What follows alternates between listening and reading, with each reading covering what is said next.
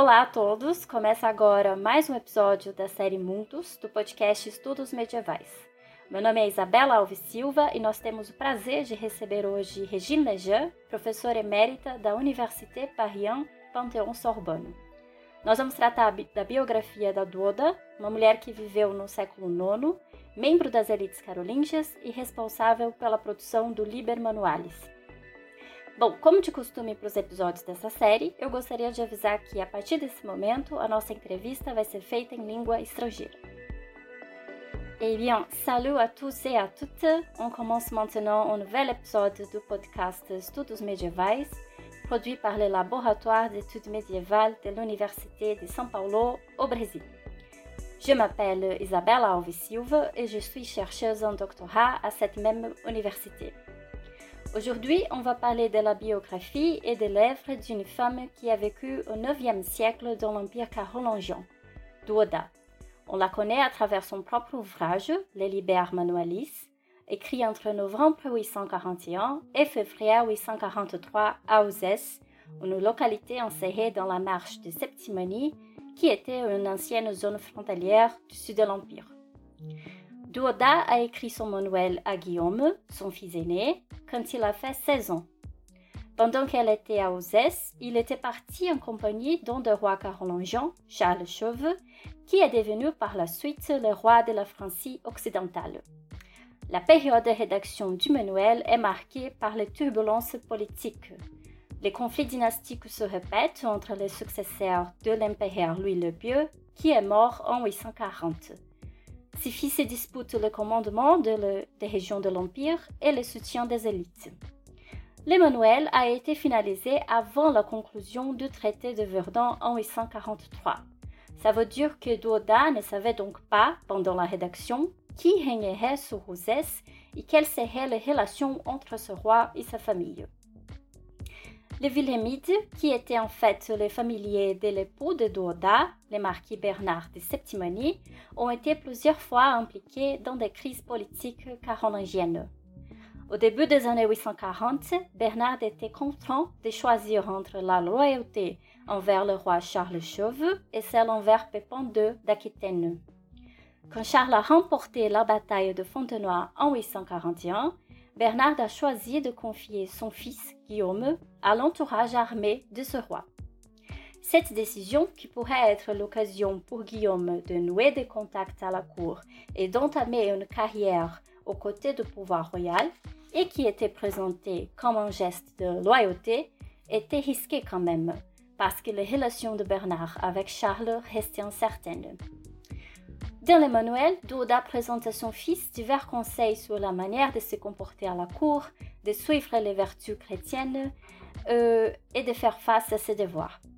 Mais l'ouvrage nous renseigne également sur la formation et le rôle d'une femme laïque au sein des élites et sur la relation entre ces groupes de la haute aristocratie et le pouvoir carolingien. Pour parler de Douada et comprendre l'essence du Liber Manualis et son importance historique, on a le grand plaisir d'accueillir aujourd'hui l'historienne Régine Lejean, professeure émérite à l'Université Paris Panthéon-Sorbonne, qui est aussi une grande spécialiste de l'histoire du monde franc au Moyen Âge. Ses recherches portent notamment sur l'histoire des élites et des femmes. Le parcours académique de la professeure est marqué par la recherche de l'interdisciplinarité, notamment en associant l'étude de l'histoire aux apports de l'anthropologie culturelle et de la sociologie. Sa thèse de doctorat portait sur le thème de la famille et du pouvoir, et ses publications abordent des questions telles que la concurrence, les stratégies patrimoniales et la consolidation du statut social des élites. Un grand merci d'avoir accepté notre invitation, professeur Lejean. C'est moi qui vous remercie de m'avoir invité à, parler euh, et, à faire cet enregistrement au sujet du Oda. J'en suis très honorée. Merci, madame. Alors, je pense que nous pouvons commencer notre première partie. Euh, nous commençons maintenant la première partie de notre entretien. Et comme vous l'avez mentionné dans un chapitre de 2010, l'Emmanuel est notre seule source d'information sur Duoda. Alors, qu'est-ce qu'elle révèle d'elle-même dans l'ouvrage? Qu'est-ce que nous savons de son identité, son origine, son mariage ou de sa situation au moment de la rédaction de texte à Ozès.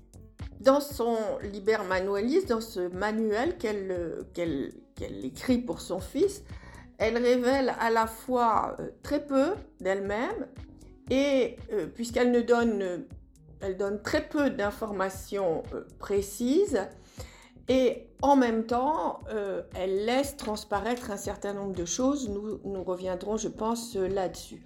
Ce qu'elle dit, c'est qu'elle s'est mariée donc à Aix-la-Chapelle et nous connaissons la date par ce manuel de ce mariage. Elle s'est mariée en 824 avec euh, euh, Bernard, qui euh, est marquis de Septimanie, et dont on sait, d'ailleurs par le manuel aussi, qu'il est le fils de Guillaume de Gélone. Alors, elle n'en dit pas beaucoup d'autres choses sur ce, sur ce mariage.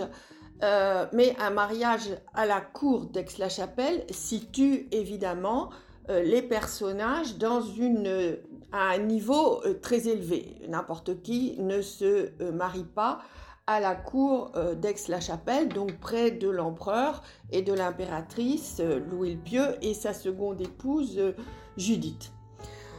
Donc il y a ce premier point. Ensuite, elle ne dit absolument euh, rien de ses parents, de ses propres parents, de qui elle est la fille, de son père, de sa mère, si elle a des frères, si elle a des sœurs. Euh, comme si, au fond, euh, cela n'avait pas d'importance pour Guillaume. Mais je pense que si ce n'est pas ainsi qu'il faut le concevoir, je reviendrai là-dessus après. En tout cas, elle ne dit rien de tout cela. Donc, nous n'en savons rien puisque nous n'avons pas d'autres sources. Elle ne dit pas grand-chose non plus de sa vie conjugale entre 800 ou familiale, entre 824, date de son mariage, et 841, euh, quand elle commence la rédaction de son manuel. Donc, on sait que euh, euh, Guillaume est né, on sait qu'il a 16 ans. Donc voilà, elle a eu un fils qui est né en 826, pas tellement longtemps après le mariage au fond. Hein. Et puis euh, après, on sait aussi par le manuel qu'un autre enfant est né et qu'il n'a que quelques mois lorsqu'elle entreprend le manuel, mais qu'il lui a été enlevé. Et à ce moment-là, elle est à Uzès, donc dans le midi de la France, la limite de la Septimanie. À part cela, de la vie conjugale de Duoda, euh, nous ne savons rien. On a l'impression plutôt qu'ils ont été longtemps séparés, plutôt euh, plus souvent séparés que plus souvent réunis. Mais évidemment, ça c'est une hypothèse, hein, euh, on peut pas savoir. On, ne peut pas savoir. Janet Nelson dit que finalement rien ne prouve qu'ils ont, qu'ils n'ont, qu'ils n'ont pas été le plus souvent réunis, qu'elle a pu faire des fausses couches, etc., qui expliquerait qu'il n'y ait pas d'enfant entre Bernard et Guillaume. C'est possible, mais à mon avis, euh, peu probable. On a plutôt l'impression, euh, selon moi, qu'ils ont été longtemps, qu'ils ont longtemps euh, vécu séparés. Bernard a été à la cour, il a été en Septimanie où il a conduit euh, les armées franques. Euh, bon, ce que l'on sait, c'est que il est repassé par euh, Uzès et qu'un enfant est né dans les années 840. Et au fond, c'est à peu près tout ce que nous savons de la vie de Duoda, sinon qu'elle dit être souffrante elle insiste beaucoup sur euh, son état de santé euh, dans le manuel et tout laisse à penser qu'elle est morte peu de temps euh, après la fin de la rédaction du manuel. Peut-être n'a-t-elle jamais su comment s'appelait son second fils, nous nous le savons, parce qu'il a eu une longue carrière. il s'appelait Bernard comme son père. Alors, son origine, d'où était-elle originaire? Euh, on peut penser qu'elle était originaire euh, du sud-ouest, c'est-à-dire soit de la Septimanie, soit de l'Aquitaine au sens large. Euh, des hypothèses ont été faites pour la rattacher au duc de Gascogne, ça semble peu probable, mais Martin Gravel a suggéré assez récemment qu'elle appartenait probablement à une de ces familles d'origine aquitaine dont l'appui était nécessaire euh, pour contrôler cette région, l'Aquitaine, qui est restée mal contrôlée par le pouvoir central. Alors, était-elle de Septimanie, c'est-à-dire ce qui correspond à l'actuel Languedoc-Roussillon français, la région de Narbonne, Toulouse, ou l'Aquitaine au sens plus large Nous n'en savons rien, mais on peut penser qu'elle est originaire de cette région. Son nom ne nous dit rien. Duoda, c'est une forme qu'on appelle hypochoristique, c'est-à-dire euh, une sorte de forme réduite euh, d'un nom qui pouvait être le nom en germanique, c'est plutôt Tuot que Duot, mais ça ne veut rien dire. Tuotberge, Tuotesind, etc. Ça, euh, nous ne savons pas. En tout cas, elle est à Uzès lorsqu'elle rédige le manuel dans une région, effectivement, près de Nîmes, dans une région qui euh, n'a pas encore été attribuée à l'un des rois carolingiens. Avant d'aborder des aspects plus spécifiques du manuel, est-ce que vous pourriez donner aux auditeurs un aperçu de l'ouvrage Dans des éditions comme celle de Pierre Richer et de Marcel Thiebaud, le manuel est structuré en 11 livres. Et eh bon, de quoi traite ce livre et comment les sujets y sont organisés? Alors, ce qu'il faut savoir, c'est que euh, ce fameux manuel de Dioda, qui euh, maintenant est bien connu parce qu'il y a des éditions et surtout parce qu'on l'a un peu euh, réétudié d'une manière nouvelle, ce manuel ne fut longtemps connu, n'est connu que par trois manuscrits, il faut dire. Donc c'est peu de choses.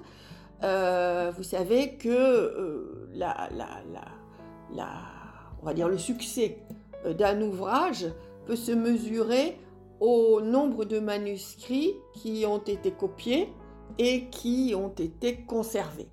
Donc là, euh, nous n'avons pas beaucoup de manuscrits, mais c'est normal puisque c'était un, livre, un manuel qui était destiné euh, d'abord à son fils, qui n'était pas un ouvrage destiné à devenir un best-seller. donc trois manuscrits et nous n'avons longtemps possédé qu'un seul manuscrit, une version euh, tronquée, une version courte on va dire, euh, le manuscrit de Paris qui avait été copié au XVIIe siècle à partir d'un manuscrit perdu qui appartenait à l'archevêque de Toulouse, Pierre de la Marca. Toulouse, c'est important, Toulouse c'est la Septimanie. Et c'est ce manuscrit euh, de Paris qui a été euh, utilisé, copié par Étienne Baluse et Jean Mabillon au XVIIe siècle. Et ce manuscrit s'écarte des deux versions plus récentes, donc des deux autres manuscrits, qui, sont concordantes entre elles et qui ont été découvertes ultérieurement. Alors, un premier manuscrit, donc un deuxième manuscrit plutôt, a été découvert au 19e siècle, qu'on appelle le manuscrit de Nîmes. Remontant au 10e siècle, c'est le, le, plus ancien euh, manuscrit, 10e début 11e siècle, et qui cette fois comprend les poésies qui ne se trouvaient pas dans le manuscrit de Paris. Il a permis d'éditer le manuel une première fois en français et une première fois aussi en allemand. Nîmes, vous voyez, là aussi, euh, on se trouve dans le Midi et même là plus précisément de Septimanie. Et enfin, euh, au XXe siècle, on a eu la chance de découvrir, découvrir un manuscrit euh, à Barcelone, donc d'origine catalane, et on sait que Bernard de Septimanie a été d'abord comte de Toulouse, que son fils Guillaume est mort, a, a été comte de, comte de Barcelone plutôt, euh, que son fils Guillaume est mort à Barcelone. Et donc ce manuscrit est plus tardif.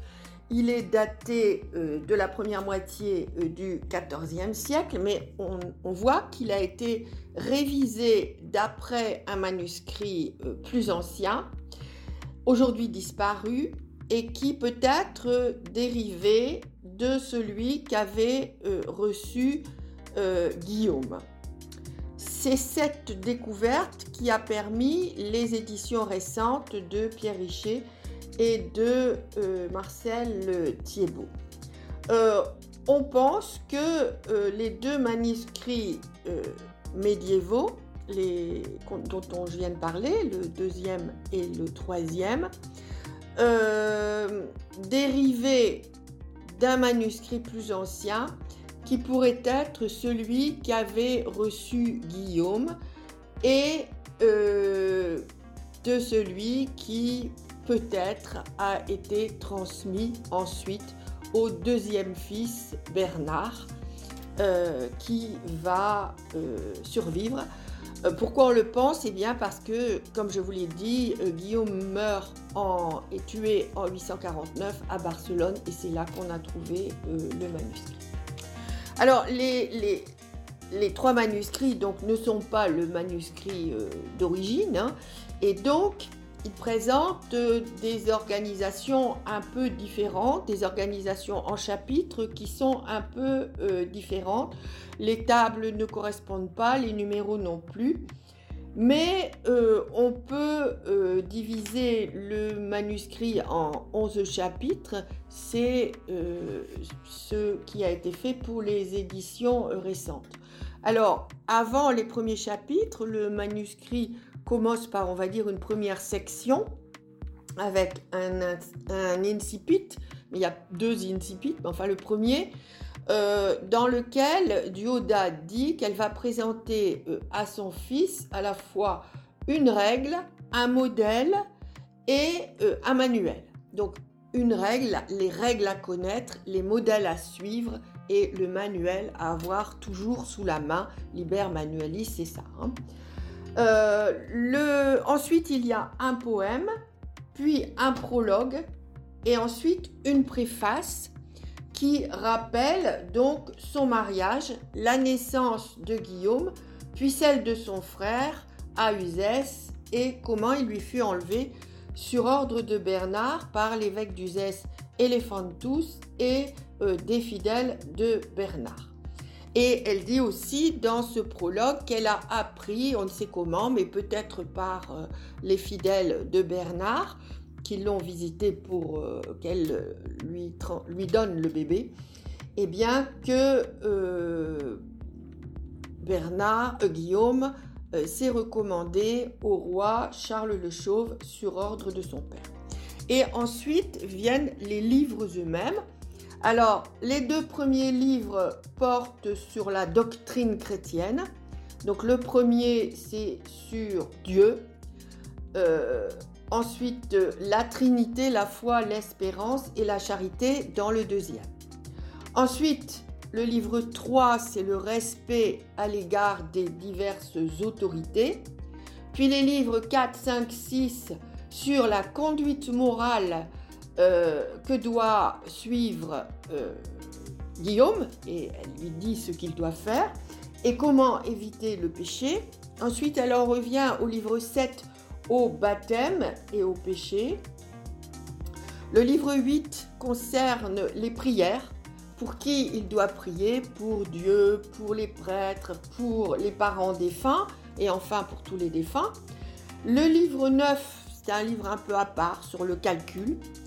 Le livre 10, elle fait diverses réflexions sur son nom, des additions, elle demande des choses pour sa propre mort, euh, l'inscription qui doit se trouver euh, sur sa tombe, euh, les noms des défunts pour qui il doit prier, et enfin le livre 11 sur les psaumes. Alors, dans ce manuel, elle cite abondamment la Bible. Il y a eu des études, évidemment, qui ont été faites sur les citations ou oui, les citations du manuel et euh, d'où elle a tiré ce qu'elle dit. Alors, elle utilise très abondamment la Bible, l'Ancien comme le Nouveau Testament. Euh, mais aussi euh, des auteurs anciens comme Augustin, mais Augustin, vous savez, c'est l'auteur euh, le plus lu au IXe siècle. Isidore de Séville, de la même manière, les étymologies d'Isidore de Séville sont une sorte de best-seller. Et puis des allusions à différents auteurs, comme les lettres de Grégoire le Grand, le pseudo-cyprien, un auteur du 7e siècle, Grégoire de Tours, Benoît, Cassien, euh, Paulin d'Aquilée, aussi des auteurs plus récents du IXe siècle, euh, comme Alcuin, euh, comme Raban-Mort, comme Prudence, comme Smaragde. Donc elle connaît un certain nombre d'auteurs. c'est donc une femme cultivée, ça n'est pas une, femme extrêmement cultivée comme peuvent l'être certains grands personnages, mais c'est une femme cultivée, d'autant plus que c'est une femme. Et euh, c'est au fond un témoignage de la culture que pouvaient avoir certaines aristocrates, certaines femmes de la haute aristocratie, sans qu'on puisse savoir si euh, cette culture vient de sa formation lorsqu'elle était jeune au sein de sa famille ou au sein d'un monastère dans lequel elle aurait été placée, ou si elle a acquis sa culture par la suite, on n'en sait rien. Euh, elle a probablement dicté le manuel plus qu'elle ne l'a écrit. Euh, euh, elle avait très certainement autour d'elle des prêtres cultivés qui ont pu l'aider, évidemment, dans la rédaction du manuel. Mais tout cela, au fond, nous n'en savons rien.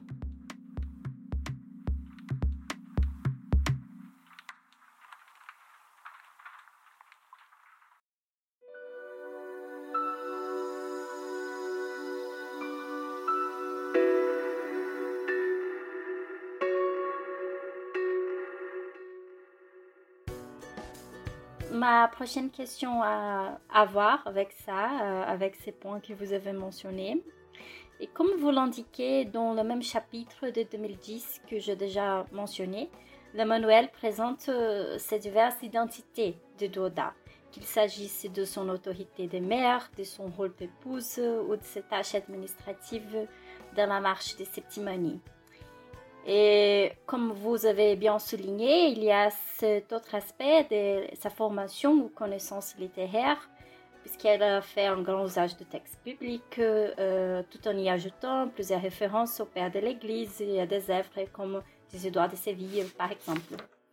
Euh, je voudrais vous demander de commenter un petit peu sur ces identités euh, et à quel point, à votre, à votre avis, ces rôles de Douda étaient exceptionnels ou ils étaient partagés par d'autres femmes de l'époque Alors, donc comme je, comme je l'ai dit, euh, nous ne connaissons que son manuel. Donc, euh, et ça, c'est euh, quelque chose qui est assez unique parce que nous connaissons d'autres femmes de, du même niveau, je dirais, hein, pour lesquelles nous avons d'autres sources et en particulier d'autres sources conjointes avec son mari. Mais pour elle, nous n'avons aucune lettre. Nous n'avons aucune charte de fondation. Par exemple, pour des grandes aristocrates comme euh, Gisèle, euh, qui est euh, mariée à Évrard de Frioul, qui est la fille de Louis le Pied Judith, elle fonde avec son mari un monastère à Cisoin nous avons la charte de fondation. Euh, elle donne de ses biens, une fois veuve, à ce monastère. Elle fait un, un testament conjoint avec son mari. Le testament d'Evrard est fait conjointement avec elle. Donc là, vous voyez, nous avons des sources. De la même manière, euh, et Gisèle voyagent ensemble. Nous le savons parce que euh, lorsqu'ils font étape dans un grand monastère comme celui de Reichenau, de Saint-Gall ou de Pfeffers, ils se font inscrire ensemble dans les livres mémoriaux pour que les moines prient pour eux ensemble, quelquefois avec leurs fils, avec leurs filles, quelquefois avec des amis, etc., qui les entourent, mais nous avons des, personnes autour de ces femmes. On peut dire la même chose, par exemple, de Berthe, qui est euh, également une femme de la haute aristocratie. C'est une sœur de l'impératrice Hermangarde, épouse de Lothaire, qui a épousé euh, un grand, Gérard, comte de Paris, puis Gérard, qui devient comte de Vienne après avoir choisi le parti de Luther, eh bien, euh, nous avons au moins d'elle euh, la charte de fondation des deux monastères que euh, elle et son mari fondent à Vézelay et à Poitiers en Bourgogne. Et nous avons des lettres. Et je peux continuer comme ça sur un certain nombre de femmes de la haute aristocratie dont nous possédons plus que le, plus que euh, le nom. Alors évidemment, pour Duoda, nous possédons le manuel que nous ne possédons pas pour les autres, mais nous n'avons strictement rien d'autre. Et en particulier, aucune action conjointe avec son mari. Donc pour percer la personnalité de cette femme, c'est-à-dire ses identités, ses actions, nous n'avons que ce fameux euh, manuel. Alors, il a l'avantage d'être écrit à la première personne. Et ça, c'est assez rare au IXe siècle. C'est même euh, une des seules sources, enfin, une des seules œuvres qui soit vraiment écrite, à la première personne. Donc, ça, c'est un point euh, très positif. C'est elle qui parle, qui parle seule pour conseiller, admonester, etc., son fils. Seulement, euh, comme nous n'avons que cette que cette source-là, eh bien, nous n'avons que l'image que Duoda donne, donne d'elle-même. Nous ne pouvons pas confronter avec d'autres sources. Néanmoins, il y a plusieurs identités, effectivement, qui s'expriment dans ce manuel. La première identité, celle que l'on a relevée pendant très longtemps, en pensant que c'était la seule identité qui ressortait du manuel, c'est celle de la bonne mère chrétienne. C'est le premier niveau identitaire euh, qui correspond parfaitement à l'image qu'on attend d'elle. Et peut-être que c'est cette, image qu'elle donne qui permet de euh, voir derrière les autres identités. C'est celle d'une bonne mère chrétienne euh, qui va décider, qui décide d'écrire un traité pour son fils à son usage quotidien. Et là, elle se conforme parfaitement au modèle maternel qui lui a été probablement enseigné et euh, qu'elle a parfaitement intégré. Et euh, on ne peut pas mettre en doute de toute façon euh, le fait qu'elle était une bonne mère chrétienne et qu'elle avait à donner à son fils un certain nombre de conseils qu'elle ne pouvait pas lui donner de vive voix puisque il était euh, loin d'elle et on ne sait pas depuis combien de temps il était loin d'elle. C'est-à-dire à partir de quel moment euh, il avait rejoint son père. Alors, euh, normalement, les enfants restent au moins jusque l'âge de 7 ans auprès de leur mère. Et très souvent, les époux sont ensemble et donc continuent à élever leurs enfants ensemble. Là, euh, la carrière de Bernard de Septimanie étant ce qu'elle est, euh, on ne peut pas savoir si euh, il a laissé Guillaume auprès de sa mère jusqu'à l'âge de 15 ans ou s'il l'a emmené auprès de lui. En tout cas, elle était séparée de lui depuis déjà un certain temps. Depuis déjà un certain temps, hein, ça c'est évident. Donc, elle va lui donner l'éducation morale dont elle est chargée, une règle de conduite, un modèle de vie, c'est ce qu'elle dit hein, dans, son livre. Euh, c'est vraiment la fonction qu'on a, qu'on a signée à la mère euh, depuis l'Antiquité tardive.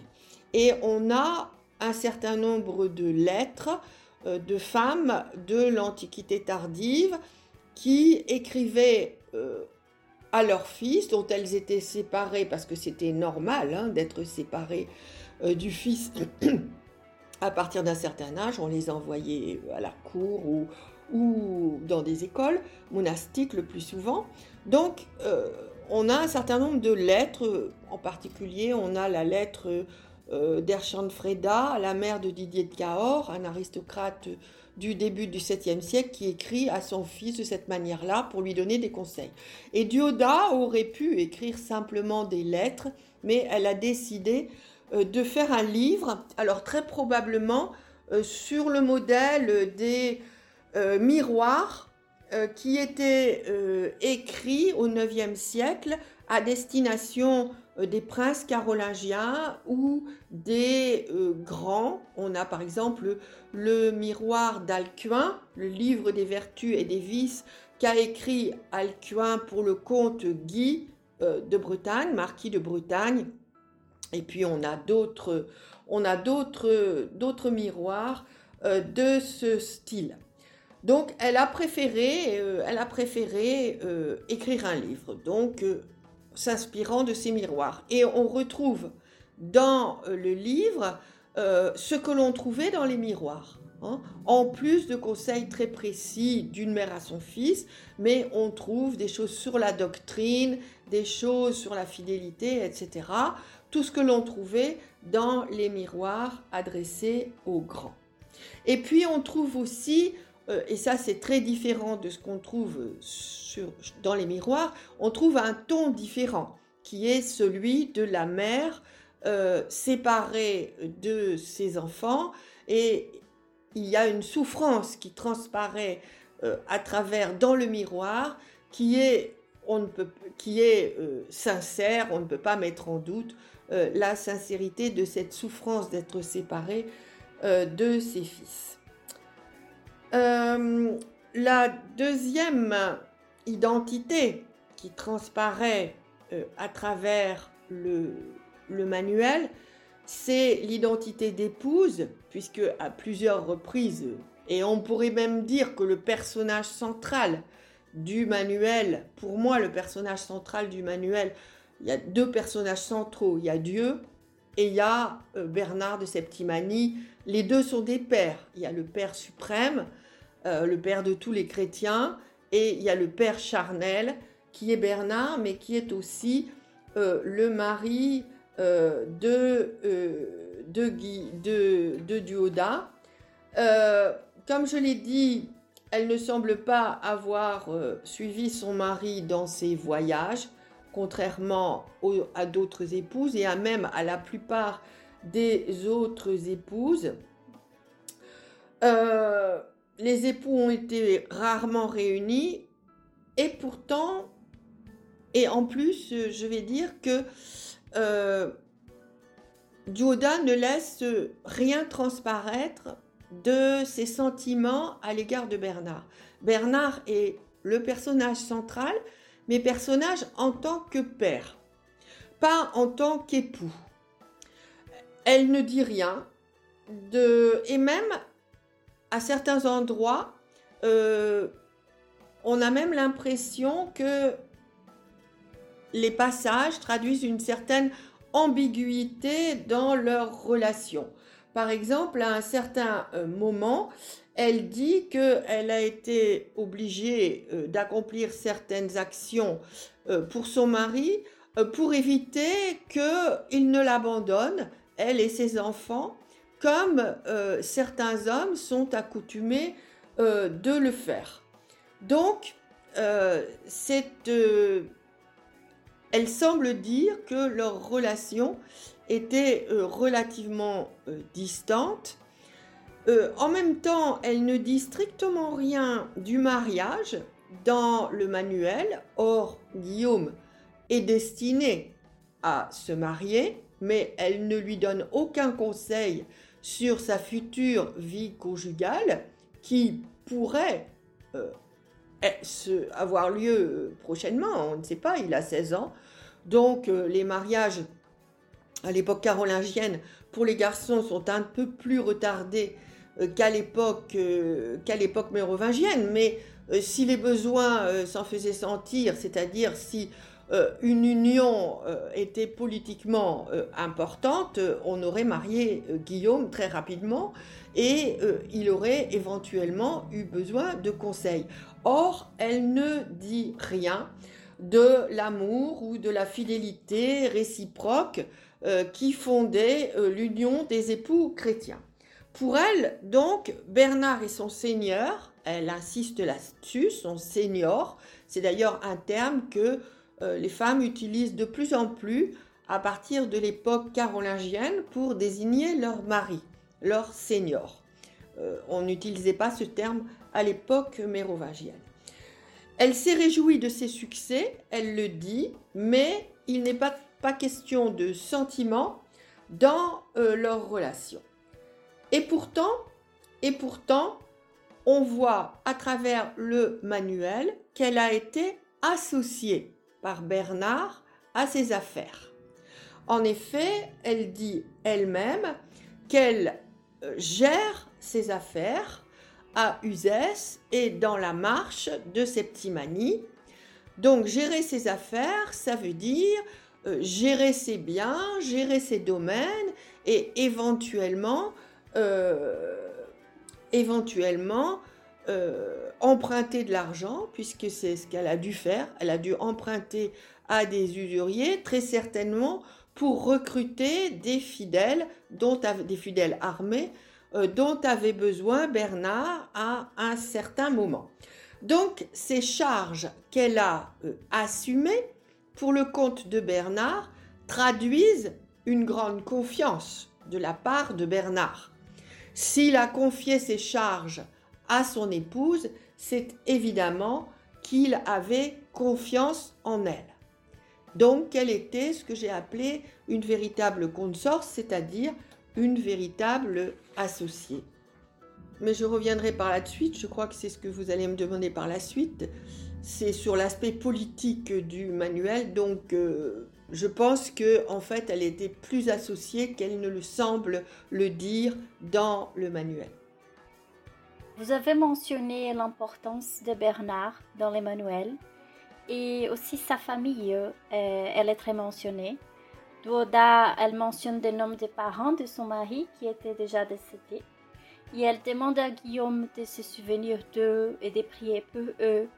Mais cette œuvre ne présente pas une généalogie complète familiale.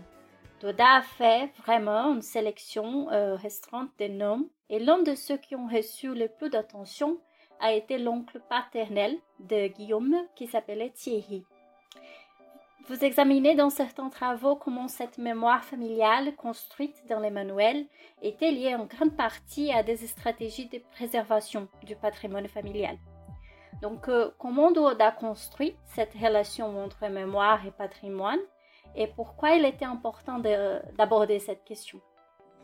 Oui, alors l'entretien de la mémoire est euh, une des missions, on va dire, que les femmes euh, ont dans, cette société. Et ici, donc, dans ce manuel, euh, Duoda répond à, ce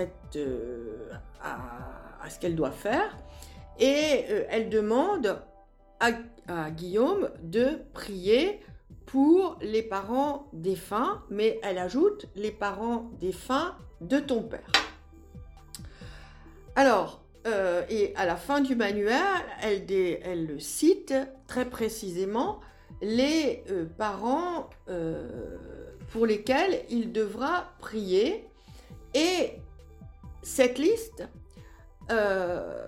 est très, intéressante et a donné lieu à de très nombreuses hypothèses et conclusions. Il faut d'abord écarter le fait que euh, on peut en tirer la conclusion que euh, la parenté du Haut Moyen Âge est une parenté strictement patrilinéaire puisque elle ne cite que les parents de son père.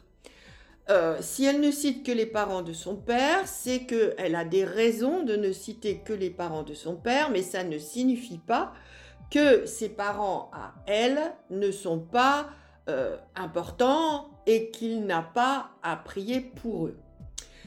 les parents de son père, euh, du côté paternel, donc c'est une sélection parce que elle n'a pas cité tous les parents de son père. Bien sûr, elle a cité euh, Guillaume de Gélone, euh, le grand-père de Guillaume dont il porte le nom, qui n'est pas le fondateur, puisque s'il a bien fondé Guillaume, euh, il a des ancêtres prestigieux avant lui, dont certains ont participé à la fondation du monastère de Prume, le monastère familial carolingien, puisqu'il se rattache aux Carolingiens. Elle, cite Guillaume, mais elle passe sous silence, elle cite les deux épouses de Guillaume, Cunégonde et Wittbourg, mais elle passe sous silence trois des enfants euh, défunts de Guillaume de Gélone. Alors, euh, on a suggéré qu'elle les avait oubliés, qu'elle ne les avait pas connus, etc. Euh, je ne pense pas que ce soit ça. En fait, la sélection, c'est pour mettre en bonne place les parents qui ont eu à subir particulièrement à un certain moment la haine des Carolingiens et en particulier la haine de Lothaire, c'est-à-dire euh, Herbert, un des frères donc de Bernard de Septimanie, que euh, Bernard a fait aveugler en 830 et qu'il a envoyé en Italie, et puis ensuite euh, le comte Gosselm qui défendait Mâcon en 834 la forteresse de Mâcon contre, contre Lothaire en 834 et quand Lothaire a pris la forteresse, il l'a fait décapiter et sa sœur Gerberge, qui était moniale dans un monastère, il l'a fait accuser de sorcellerie euh, et euh, lui a fait subir une ordalie en la mettant dans un tonneau et en euh, lançant le tonneau dans la Saône et elle en est morte noyée évidemment. Donc vous avez trois des frères et sœurs de Bernard de Septimanie qui ont été mis à mort euh, par un carolingien, par Lothaire en quelque sorte. Et euh, là, euh, elle met bien en avant ses, membres de la famille. Et puis, elle dit aussi clairement à son fils qu'il devra prier pour ceux dont il est issu et ceux qui lui ont transmis son héritage. Et elle insiste bien sur le lien entre la mémoire et l'héritage. L'héritage, c'est-à-dire l'héréditas au sens large. Euh, c'est-à-dire euh, non seulement les biens matériels, la terre, etc., mais aussi euh, le droit à des fonctions, le droit à des comtés. Les comtés ne sont pas transmis en ligne directe de père en fils à cette époque-là, sauf dans certains cas. On a des cas où euh, ils sont transmis en ligne directe, mais c'est rare. Mais il y a des droits qui sont transmis, comme par exemple le comté d'Autun. Vous voyez, euh, Thierry comte d'Autun, son oncle, et des droits sur ce comté, et aussi d'une certaine manière un certain statut transmis par les ancêtres. Et donc c'est de, de ses parents paternels que euh, Guillaume tient son héritage, c'est-à-dire son statut, c'est-à-dire sa position dans le siècle et toutes ses relations, toutes les relations qui font sa personne et qui font sa propre identité. Alors, un chapitre, un chapitre entier est consacré effectivement à Thierry. Thierry, euh, comte d'Autun, qui est un cousin de Bernard de Septimanie et euh, qui a été choisi comme parrain pour le fils aîné de Bernard, euh, qu'il a reçu sur, les fonds baptismaux, donc, et qui est euh, devenu, selon les mots de Duoda dans le manuel, son père dans le Christ. Un second père, donc c'est ça, un parrain. Hein. c'est un second père et euh, de toute évidence, la famille a utilisé euh, le lien baptismal euh, à des fins non seulement spirituelles, mais aussi patrimonial. En effet, le parrainage a ici été euh, suivi d'une véritable adoption, puisque euh, Thierry a désigné Guillaume comme son héritier. Donc Thierry est devenu à la fois un parent, puisque c'est un parent par le sang, un parent dans le Christ, puisque c'est le parrain, et en même temps un fils adopté, puisqu'il l'a adopté en lui transmettant son héritage. Avant de mourir, écrit Duoda, il a transmis tous ses biens à notre commun maître et seigneur, c'est-à-dire à Bernard, pour que Bernard les lui transmette ensuite à lui euh, Guillaume. Le, le, père charnel, Bernard, est donc ainsi le tuteur de son fils Guillaume, mais maintenant Guillaume devrait pouvoir euh, recueillir les biens de euh, Thierry puisqu'il a atteint l'héréditaire. Donc, on part de Bernard, de qui euh, Guillaume tient son statut. On remonte aux grands-parents paternels, Guillaume, ses épouses, les frères et sœurs, peut-être ses cousins et cousines, et on revient au père, la boucle est donc bouclée. Alors, il ne faut pas donc s'étonner d'une généalogie euh, qui fait la part euh, si belle aux parents euh, paternels, comme je vous l'ai dit. Il faut, ça n'est pas un signe de tendance patrilinéaire, mais Duoda a certainement d'autres objectifs en choisissant ces parents-là, en organisant en quelque sorte une liste mémorielle entièrement citée sur, largement citée en tout cas, sur ceux qui ont subi la haine de Luther, mais en même temps affirmant en quelque sorte la supériorité politique de la famille et les choix politiques de euh, ce qu'ils, euh, qu'ils ont faits. En quelque sorte, Duoda dit, et elle le dit à certains moments, que la noblesse tient son statut d'elle-même.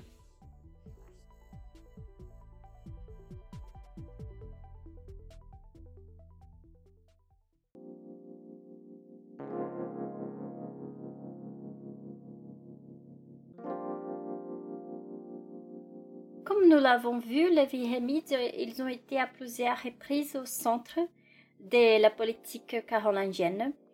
Leur parcours est vraiment intéressant de, la montée en puissance de Bernard dans les années 820 à la dégradation du prestige politique du groupe entre 830 et 850. Dans un texte publié en 2013 avec François Bogart et Geneviève Buret-Thierry, vous analysez comment les moments de crise pouvaient être des opportunités de mobilité sociale pour les élites, avec des cas d'amélioration et de détérioration de leurs positions et statuts sociaux. Je voudrais demander, euh, dans cette perspective, euh, quels ont été, à votre avis, les principaux chocs subis par le Wilhelmite au milieu de crises politiques carolingiennes. Je sais que vous avez déjà mentionné quelques chocs, euh, par exemple le parent de Bernard, mais si c'est possible, je voudrais vous demander de parler un petit peu plus sur ces sujets. Merci, madame. Oui, alors, d'abord, dans le cas des, des des Guillaumides, on ne peut pas parler de mobilité sociale parce que ils sont déjà ils sont à un niveau euh, très très élevé dès le départ, euh, apparentés à la famille royale, puisqu'on dit bien que Bernard était d'estirpe regali, c'est-à-dire de la famille royale. Euh, donc, ils partent de très haut et ils ne descendent jamais très bas. Hein, puisque euh, le descendant euh, direct de Guillaume de Gélome, c'est Guillaume le Pieux qui fonde Cluny au début du Xe siècle et qui est extrêmement puissant. Donc, il y a eu des moments où il y a eu des crises familiales, et 840 en, est, en est un de moments, mais il n'y a pas une descente, ni d'ailleurs une montée. Euh, ils sont restés au niveau le plus élevé avec des moments de difficulté.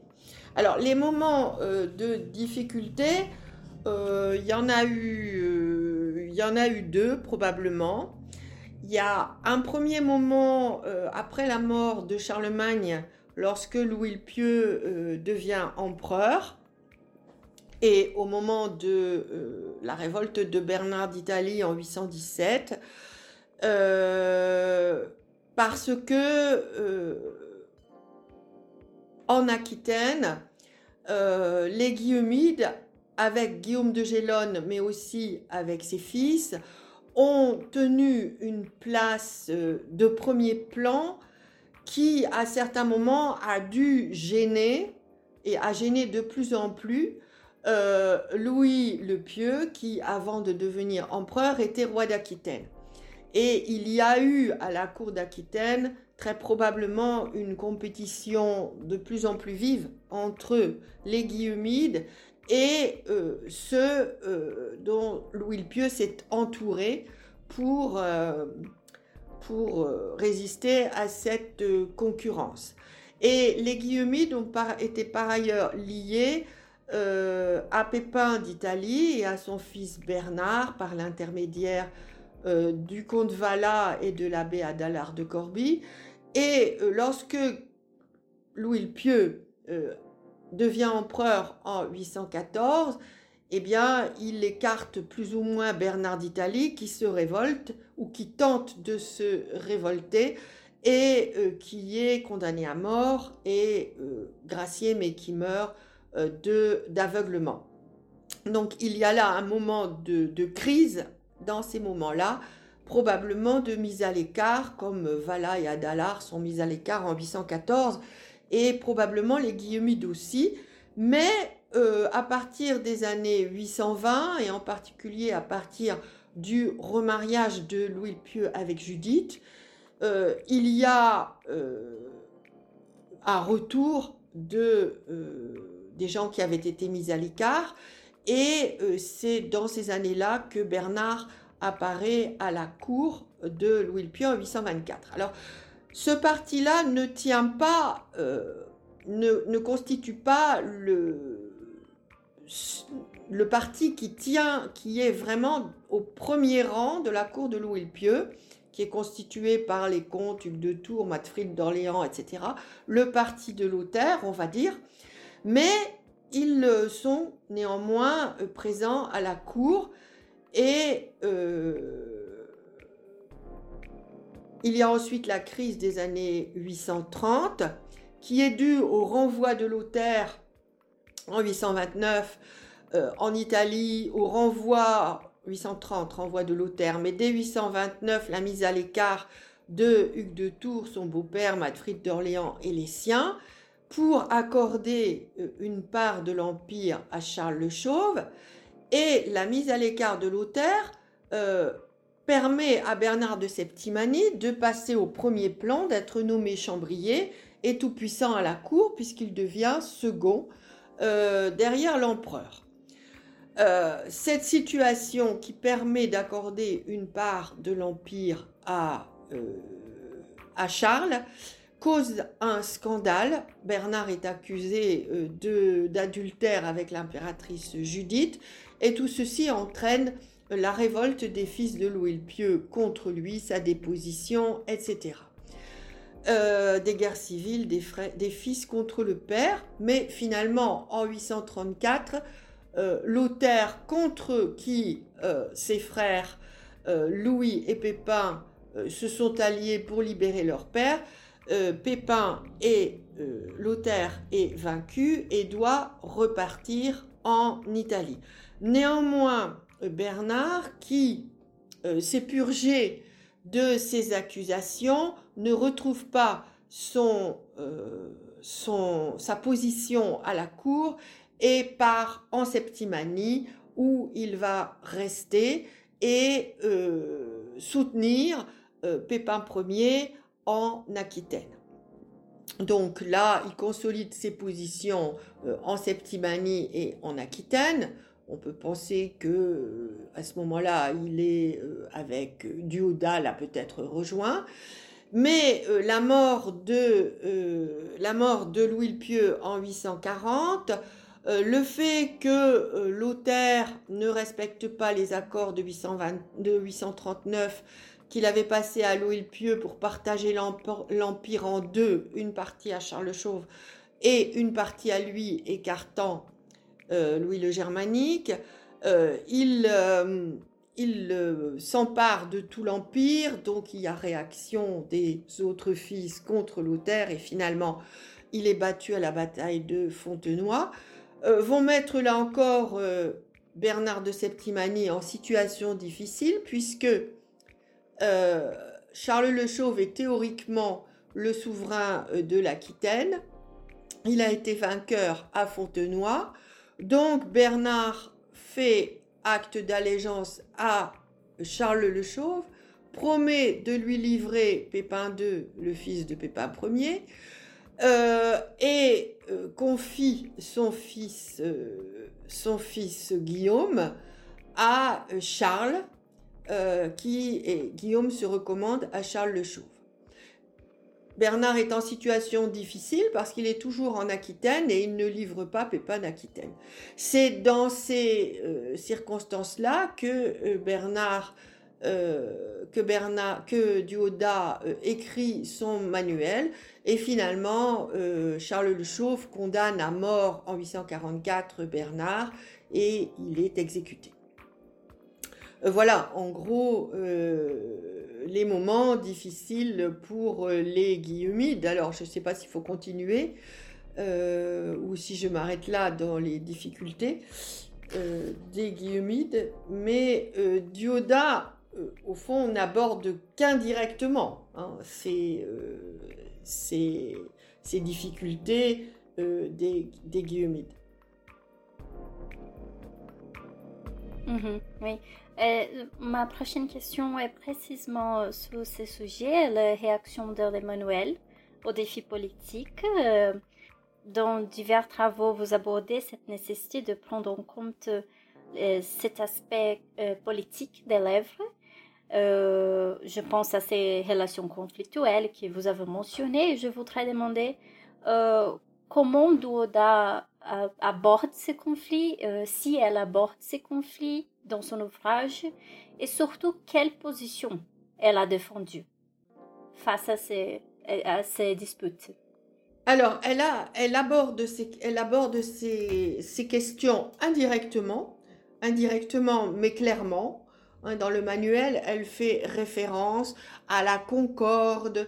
Elle dit que son fils ne doit pas euh, suivre les mauvais exemples de ceux qui se révoltent contre leur père, ce qui fait clairement référence euh, au conflit euh, et aux révoltes des fils de Louis le Pieux contre leur père en 830, mais également au conflit entre les fils de Louis le Pieux à partir de 840 après la mort de Louis le Pieux et jusqu'en 843 puisque au moment où elle rédige son manuel, eh bien, ils sont en train d'essayer de régler comment ils vont partager l'empire. Mais euh, ça, c'est très clairement, euh, il y a des allusions très claires dans euh, le manuel à ces questions de discorde entre, au sein d'une famille et particulièrement au sein de la famille royale. Alors la réponse qu'elle la réponse qu'elle donne est une réponse qui euh, se fonde au fond sur les vertus chrétiennes. Elle plaide en faveur de la concorde, mais la concorde, c'était le grand mot carolingien, hein, euh, maintenir la concorde entre tous, et elle plaide en faveur de la concorde, donc elle donne à son fils des conseils pour maintenir cette concorde, mais elle lui donne aussi des conseils pour le cas où cette concorde ne serait pas possible, et où on chercherait à euh, le détourner de ses devoirs. Et elle plaide pour un respect des hiérarchies et des hiérarchies naturelles. Donc, en cas de concorde, Guillaume doit être fidèle et être fidèle, ça signifie aimer, doit aimer Dieu en premier plan, avant tout. Ensuite, le roi que Dieu leur a donné, son Seigneur, mais dans le cas de, de Guillaume, son Seigneur, c'est aussi le roi, son père. Mais elle dit que s'il y a discorde, et alors Guillaume devra faire passer la fidélité à son père avant la fidélité à quiconque, et en particulier avant la fidélité au roi parce qu'il tient son père, il tient son statut de son père et il ne pourra atteindre le sommet par une autre très haute personne que le père. Le père, là, ça pouvait vouloir dire Dieu, ça peut vouloir dire Bernard. Ceci dans le cas où le roi chercherait à le détourner de son père c'est de son père Bernard, c'est-à-dire chercherait à euh, le pousser à nuire à son propre père.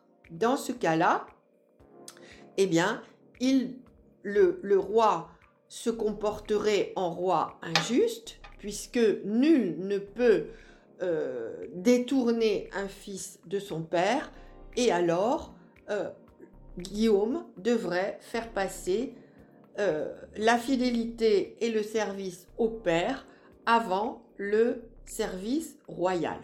Cela signifie clairement que la noblesse à laquelle appartient euh, Guillaume n'a pas, ne peut pas suivre un roi tyran. Parce qu'un roi tyran bouleverse la hiérarchie instituée par Dieu. Et euh, éloigner un fils de son père, c'est se comporter en roi injuste.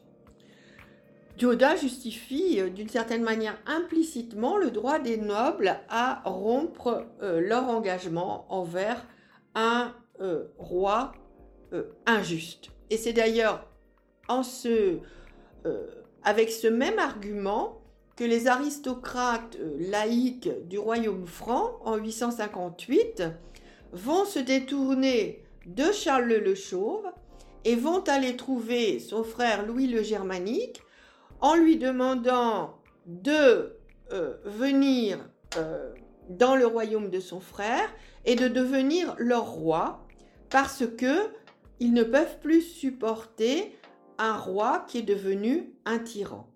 Donc c'est, je pense, au fond, ce que pensait euh, l'aristocratie laïque. Pas forcément les évêques, puisqu'en 858, les évêques ont soutenu Charles le Chauve, et c'est grâce à ce soutien euh, que Charles a pu, euh, a pu, au fond, conserver son trône. En fait, vous voyez, euh, ce que dit, ce que dit Dioda, ça n'est pas que son fils n'a pas à obéir à son roi, c'est que on est en situation en quelque sorte de blocage et elle lui donne des conseils au cas où, au cas où il serait amené à choisir.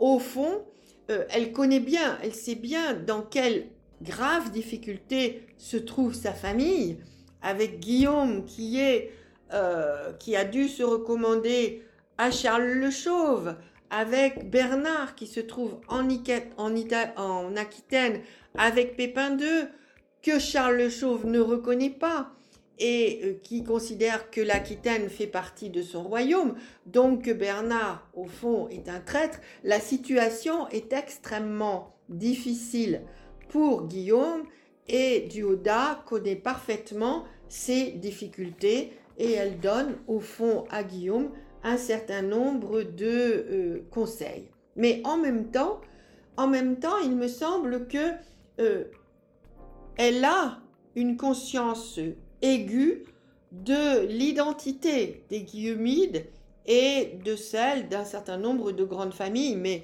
dans le cas présent euh, de, de l'identité guillaumide. Et finalement, depuis les travaux que j'avais faits en 2010, euh, j'ai avancé dans ma réflexion et euh, j'ai mis euh, la liste de la liste de, Dioda en relation avec la liste des parents de Guillaume de Gélone dans la charte de fondation de Gélone en 804.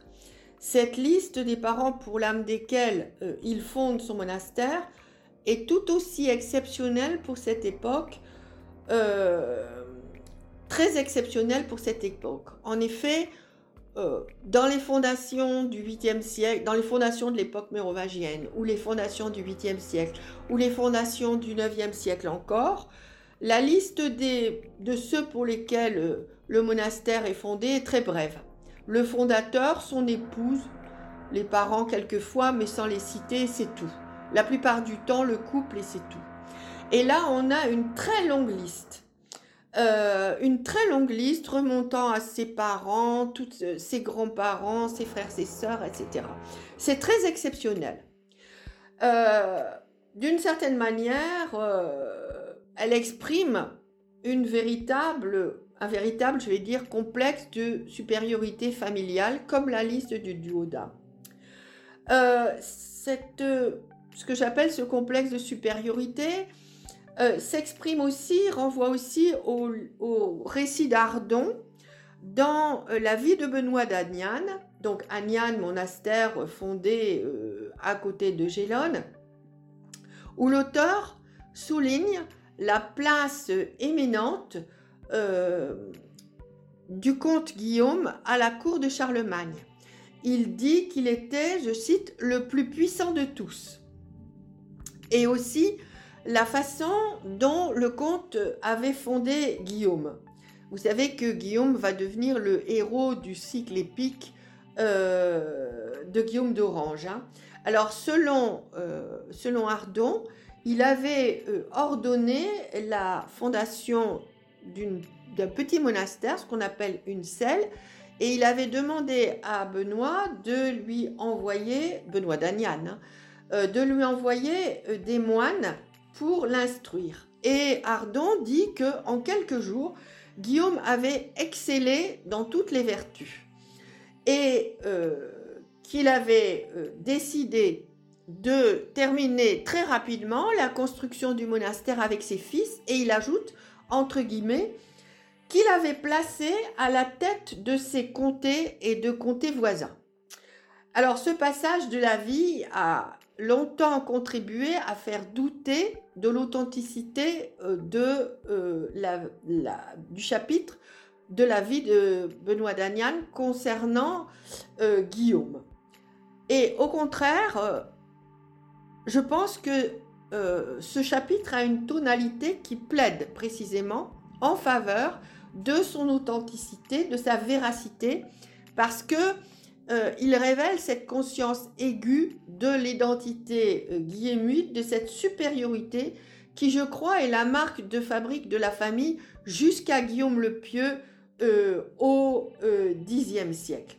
Et ça va aussi avec le fait que Guillaume de Gélone aurait appris miraculeusement qu'il allait mourir et avant de mourir, il a ordonné d'écrire à tous les monastères du royaume de Charlemagne pour leur annoncer sa mort prochaine. Euh, il faut ajouter que 40 ans après euh, la mort de Gélone, donc Dioda, au cours dans cette crise, eh recite les parents, les ancêtres, insiste sur les ancêtres de euh, Bernard. Plus tard, plus tard, Bernard, le petit, le bébé de Dioda, dont elle n'a jamais euh, connu le nom, eh bien plus tard, Bernard, qu'on appelle plante velue, eh bien va être aussi le premier des contes de Francie occidentale en 863 à être intitulé Gracia Dei Comes, conte par la grâce de Dieu, un titre décalqué du Gracia Dei Rex, roi par la grâce de Dieu, que les grands aristocrates vont progressivement adopter dans la seconde moitié du 9e et au 10e siècle pour montrer qu'ils tiennent au fond leur pouvoir de Dieu comme le roi tient le lore de Dieu.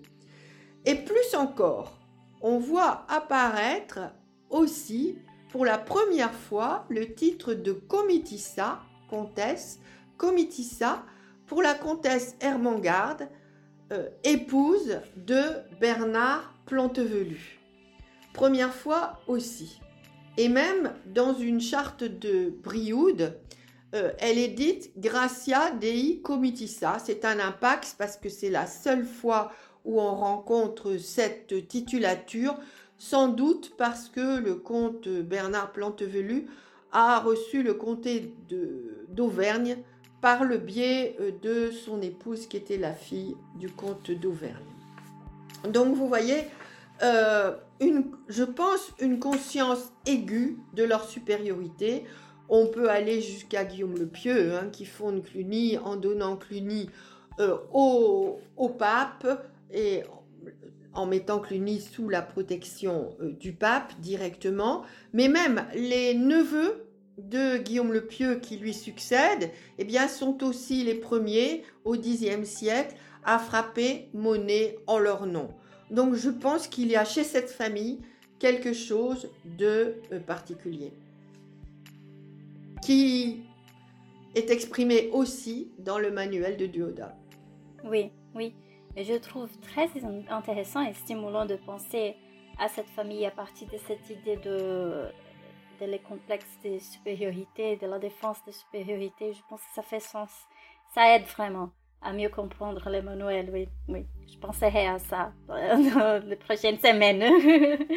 euh, je veux retourner euh, un petit peu à ce thème de, de critiques de, de, que Doda fait dans l'ouvrage. Dans différentes publications, vous avez affirmé que l'Emmanuel avait été conçu pour un public plus large que Guillaume, qui inclurait en fait le roi Charles Cheveux lui-même. Euh, ça rejoint la dimension politique de l'ouvrage dont nous avons déjà parlé. Et considérant la tradition manuscrite de ce texte que vous avez mentionné au début de notre entretien, est-ce que vous pensez que les gens de la cour et que le roi Charles ont eu accès au manuel ou qu'ils étaient au courant de ce contenu, de sa, production? Oui, je pense que, personnellement, je pense que oui. Donc si l'on admet que, si l'on admet que Guillaume possédait le manuel lorsqu'il a été euh, mis à mort, qu'il l'avait eu et qu'il l'avait avec lui lorsqu'il a été mis à mort en 849, cela, Bernard de Septimanie ayant été exécuté en 844, cela signifie que Bernard l'avait avant, que Guillaume l'avait avant, et donc avant 844, c'est très proche euh, du moment où, euh, où Duodal a écrit. Et je pense donc qu'elle lui a fait parvenir le manuel à la cour de Charles le Chauve, ce dont elle avait parfaitement les moyens, et, euh, et qu'il est parvenu, à son, destinataire et qu'il a été lu non seulement par Guillaume, mais aussi euh, par les commilitones. Il est question des commilitones dans le manuel, c'est-à-dire au fond les jeunes qui se trouvent avec euh, Guillaume à la cour de Charles le Chauve, puisque une pratique courante dans la haute aristocratie était d'envoyer les jeunes euh, à peu près à cet âge-là à la cour royale pour qu'ils y parfaissent leur, euh, leur euh, pour parfaire leur éducation et pour, pour servir le roi avant d'être chargés de fonctions plus précises. Donc le fait d'avoir envoyé Charles à la cour royale n'avait rien d'extraordinaire le fait de l'envoyer auprès de Charles le Chauve euh, en soi ne l'était pas non plus, sauf que euh, les relations de Bernard avec Charles étaient plus que difficiles. Mais en 842, lorsqu'elle termine le manuel, eh bien, on pouvait encore penser que Bernard allait livrer Pépin II et que les relations entre Bernard et Charles se normaliseraient. Donc, elle a probablement envoyé son manuel et euh, Bernard, Guillaume l'a eu, l'a fait lire à ses, euh, à ses amis et probablement le roi l'a eu. Euh, l'aspect politique du manuel est d'une certaine manière au second degré et dissimulé derrière les conseils qu'elle donne à son fils. Et elle n'accuse pas, elle n'accuse pas ouvertement euh, Charles le Chauve de euh, monter euh, Guillaume contre son père. Elle dit simplement que si cela arrivait. Mais elle fait quand même passer un message politique qui, selon moi, était un message politique euh, qui n'était pas seulement celui des Guillaumides, qui était aussi celui de l'aristocratie, en particulier l'aristocratie laïque, selon lequel le roi devait être juste et le roi devait euh, respecter les droits de chacun. Et il ne faut pas oublier que en 843, le roi Charles le Chauve a été obligé de signer un pacte avec les grands à Coulaine dans lequel il s'engageait à respecter les droits de chacun, en échange de quoi euh, les grands, chacun, devait lui être fidèle. Mais c'était un pacte que le grand passait avec les grands. Donc, on est dans ce contexte-là, si vous voulez. Hein. Et euh, je pense que effectivement, euh, il l'a eu, euh, il l'a lu. Euh, je ne pense pas qu'il en ait été euh, très satisfait. Hein. et d'ailleurs, la preuve, c'est que probablement, ça peut-être que ça a joué dans l'exécution de Bernard en 844. Mais dans ce manuel, il est clair que Duoda assume les intérêts de Bernard de Septimanie. Alors évidemment, on ne peut pas savoir, c'est une question euh, que j'avais posée, on ne peut pas savoir euh, si elle a, euh, agi de son propre chef, hein, de sa propre initiative, si elle a agi sur ordre de Bernard de Septimanie, qui a pu lui donner l'ordre par l'intermédiaire de ses fidèles, aussi, tout simplement, ils ont agi euh, de concert, ils se sont mis d'accord sur le fait. On ne peut pas euh, le sous-estimer, on ne peut pas écarter d'ailleurs cette euh, hypothèse. mais il est certain que elle, jouissait d'une certaine liberté hein, au moment où elle a écrit ce, ce manuel, puisqu'elle est à Uzès en dehors, euh, dans un endroit où on ne sait pas euh, quel sera euh, le roi. elle est, d'ailleurs, on le voit bien, puisque elle, date sans cité de roi. elle est à l'abri, puisqu'elle est protégée manifestement par les fidèles de Bernard. Elle n'est pas menacée à ce moment-là par quiconque. elle l'a été probablement plusieurs années auparavant, à l'époque où Lothaire se déchaînait contre les Guillaumides, il est probable que à ce moment-là, elle a subi euh, des menaces, mais pas en 840, probablement pas. Et euh, donc, euh, elle avait la possibilité de faire passer un message, un message politique en même temps qu'un message message moral. Et ce qu'il faut bien voir, c'est que euh, comme, comme toutes les autres personnes de ce rang-là, euh, elle n'est pas une personne privée. Même en tant que, même en tant que femme, euh, il ne faut pas renvoyer les femmes du côté du privé et les hommes du côté du public. à ce niveau-là de l'aristocratie, Duoda est bien sûr une femme privée, elle est une, elle est une épouse et elle est une mère, mais elle est aussi l'épouse de Bernard de Septimanie, Bernard marquis, appartenant à la famille royale, etc. Elle est aussi une, une, personne publique, exactement comme Gisèle dont je vous ai parlé est une personne privée et une personne publique. Toutes ces femmes-là sont les deux comme leur mari. Et c'est d'ailleurs pour cette raison que dans la seconde moitié du IXe siècle, ce fameux titre de comitissa que la belle-fille de, Duoda, qu'elle n'a pas connu, mais va utiliser dans les chartes de Brioude dans les années 860.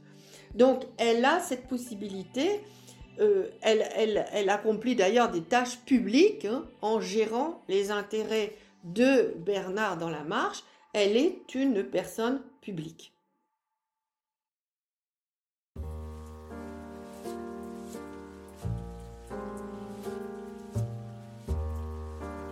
Nous arrivons maintenant à la troisième et dernière partie de notre entretien. Et récemment, à l'occasion euh, d'un séminaire à l'Université de Lorraine, en France, vous avez abordé le thème de la subjectivité et des émotions dans le manuel de Duoda, parmi d'autres œuvres. Vous avez expliqué que ce texte nous permet d'étudier le thème de l'affectivité et de la sensibilité pas dans une sphère strictement privée ou individuelle, mais de manière relationnelle. C'est-à-dire qu'il est possible de penser les émotions euh, dans ces textes en relation avec un groupe, comme les élites, en considérant par exemple les manières construites et acceptées par les élites de s'exprimer émotionnellement. Et comment ces questions apparaissent dans l'ouvrage de Duoda? Alors, dans, dans le manuel de Duoda, les émotions principales sont l'amour, la crainte, euh, la tristesse, la souffrance. La tristesse et la souffrance, ce sont les émotions ressenties par Dioda en tant que mère euh, séparée de ses enfants. L'amour et la crainte, ce sont les émotions dominante, principale, à l'époque carolingienne, qui structure en quelque sorte toute la société, que ce soit la société politique ou euh, le reste de la société, et qui constitue aussi le cadre idéologique englobant de cette société.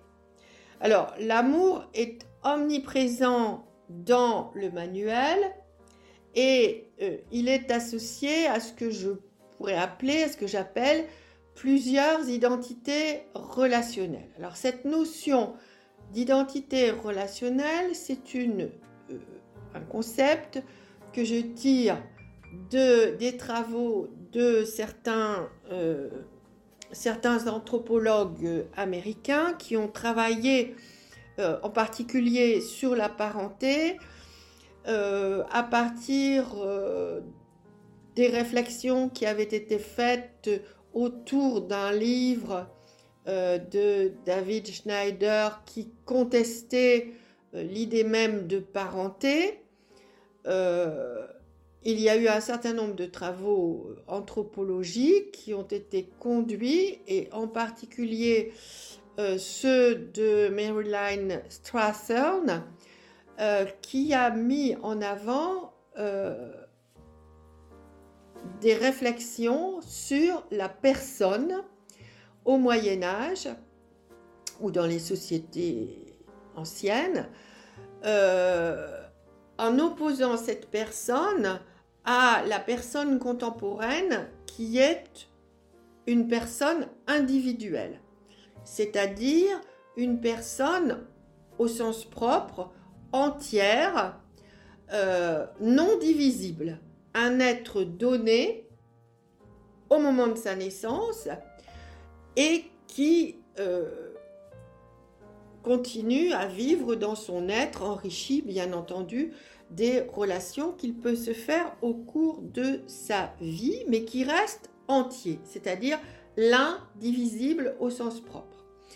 Et donc, l'idée qui ressort des travaux euh, de Strathern, mais d'autres anthropologues aussi, c'est que dans d'autres sociétés, la personne n'est nullement un individu, et cela, on savait qu'au Moyen Âge, l'individu n'existe pas en tant que tel avant un âge avancé, en tout cas pas avant la fin du Moyen Âge, mais que euh, c'est une personne qui se définit par sa, ses relations, un être en relation. Donc une personne relationnelle, constituée par ses relations d'avant sa naissance, mais ensuite les relations qu'elle euh, peut construire au cours de sa vie, chaque relation étant elle-même porteuse d'une identité, c'est pourquoi je parle d'identité relationnelle, euh, et chaque personne pouvant vivre entièrement dans chacune de ces relations, sans faire disparaître les autres, mais en les mettant à l'arrière-plan. Ce qui permet, euh, par exemple, dans euh, cette période troublée, qui est la période allant, on va dire, de 830 à 870 et au-delà, de comprendre comment certains aristocrates peuvent passer de la fidélité d'un roi à la fidélité d'un autre roi sans être particulièrement euh, traités de traître, puis revenir au premier et repartir au suivant. Euh, donc cette idée de personne relationnelle me semble extrêmement euh, utile pour comprendre, pour comprendre les agissements euh, et les émotions telles sont, euh, telles qu'elles sont présentées ou telles qu'elles ressortent euh, des sources du Moyen Âge. je ne suis évidemment pas la seule à utiliser cette notion. Un historien comme Simon Teuscher, ou allemand comme Simon Teuscher, ou français comme Jérôme Bachet, dans son livre Corps et âme, ont utilisé également ce concept de personne relationnelle qu'il me semble très utile parce que c'est une chose de dire l'individu n'existe pas, mais s'il n'existe pas, qu'est-ce que c'est la personne? Donc, cette personne relationnelle est très intéressante. Et on voit, dans ce manuel, on voit très bien euh, ces relations qui, bien entendu, peuvent se combiner, mais peuvent se dissocier également. Alors, l'amour, eh bien, l'amour est associé à plusieurs identités relationnelles, bien sûr. Dieu, hein, qui est le Père suprême, euh, le Père charnel, Bernard, les amis de euh, Bernard, euh, les amis de Guillaume, le roi, son seigneur, sa mère, etc., etc., ses ancêtres, qui forment autant de relations, autant d'identités particulières qui peuvent se conjuguer, mais euh, qui peuvent se, euh, se dissocier également. Euh, et on voit à qui on voit dans le manuel ces différentes relations. Alors, il y a un texte que j'ai trouvé qui n'est pas en relation avec le, avec le manuel, mais qui met bien en lumière ce que peuvent être ces relations et euh, ce que peuvent être ces choix dans une lettre dans une lettre d'un grand à l'impératrice Hermangarde, l'épouse de Lothaire, qui lui avait reproché de ne pas avoir choisi Lothaire en 840, il lui répond que euh, il ne l'a pas choisi parce que euh, ses ennemis, ses ennemis au grand, euh, poussaient Lothaire à lui vouloir du mal. Et il ajoute, euh, ma nature humaine me pousse à euh, être fidèle, à aimer plutôt, à aimer celui qui me veut du bien et à me séparer de celui qui me veut du mal. Je trouve cette phrase extraordinaire parce qu'elle montre bien ce qu'est l'amour et ce qu'est la séparation de l'amour, c'est-à-dire non pas un simple sentiment, comme on pourrait euh, le penser en prenant euh, l'acception amour de nos jours, mais une relation, une relation qui est liée étroitement à la bienveillance. On aime celui qui vous veut du bien et on se sépare de celui qui vous veut du mal. Le roi doit donc vouloir du bien à ses sujets concrètement hein, et à ses grands qui lui sont fidèles pour que ceux-ci continuent à l'aimer et pour que ceux-ci lui soient fidèles.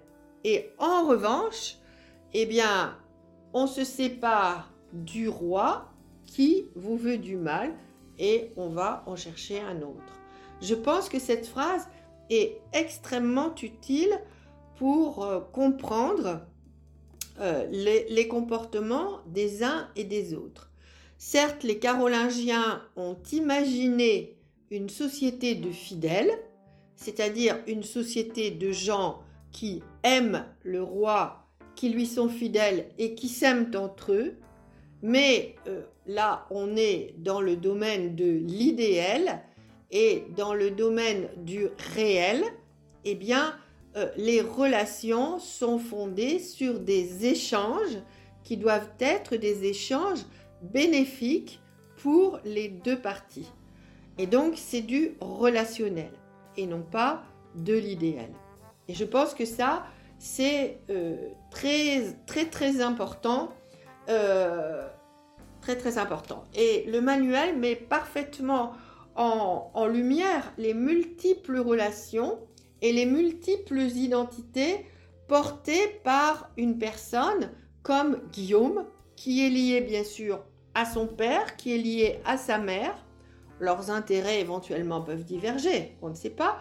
Qui est lié à ses ancêtres, chacun des ancêtres qui sont cités, qui est lié à ses amis, à la cour, qui est lié aux grands, qui est lié à toutes sortes de personnes, et euh, qui montre comment aussi en arrière-plan, quelqu'un comme Bernard du Septimani euh, mobilise à, différentes reprises ces diverses identités et relations au fil de sa vie. Entre sa fidélité à son père, sa fidélité à Vala, dont il se sépare ensuite, sa fidélité à Louis le Pieux, puis sa fidélité à Pépin Ier, etc., etc., plus ses frères et sœurs, eh bien, euh, et des identités choisies, je trouve que ce manuel, euh, d'une certaine manière, euh, reflète ce qu'était une personne au Moyen Âge à travers ses identités multiples et ses relations.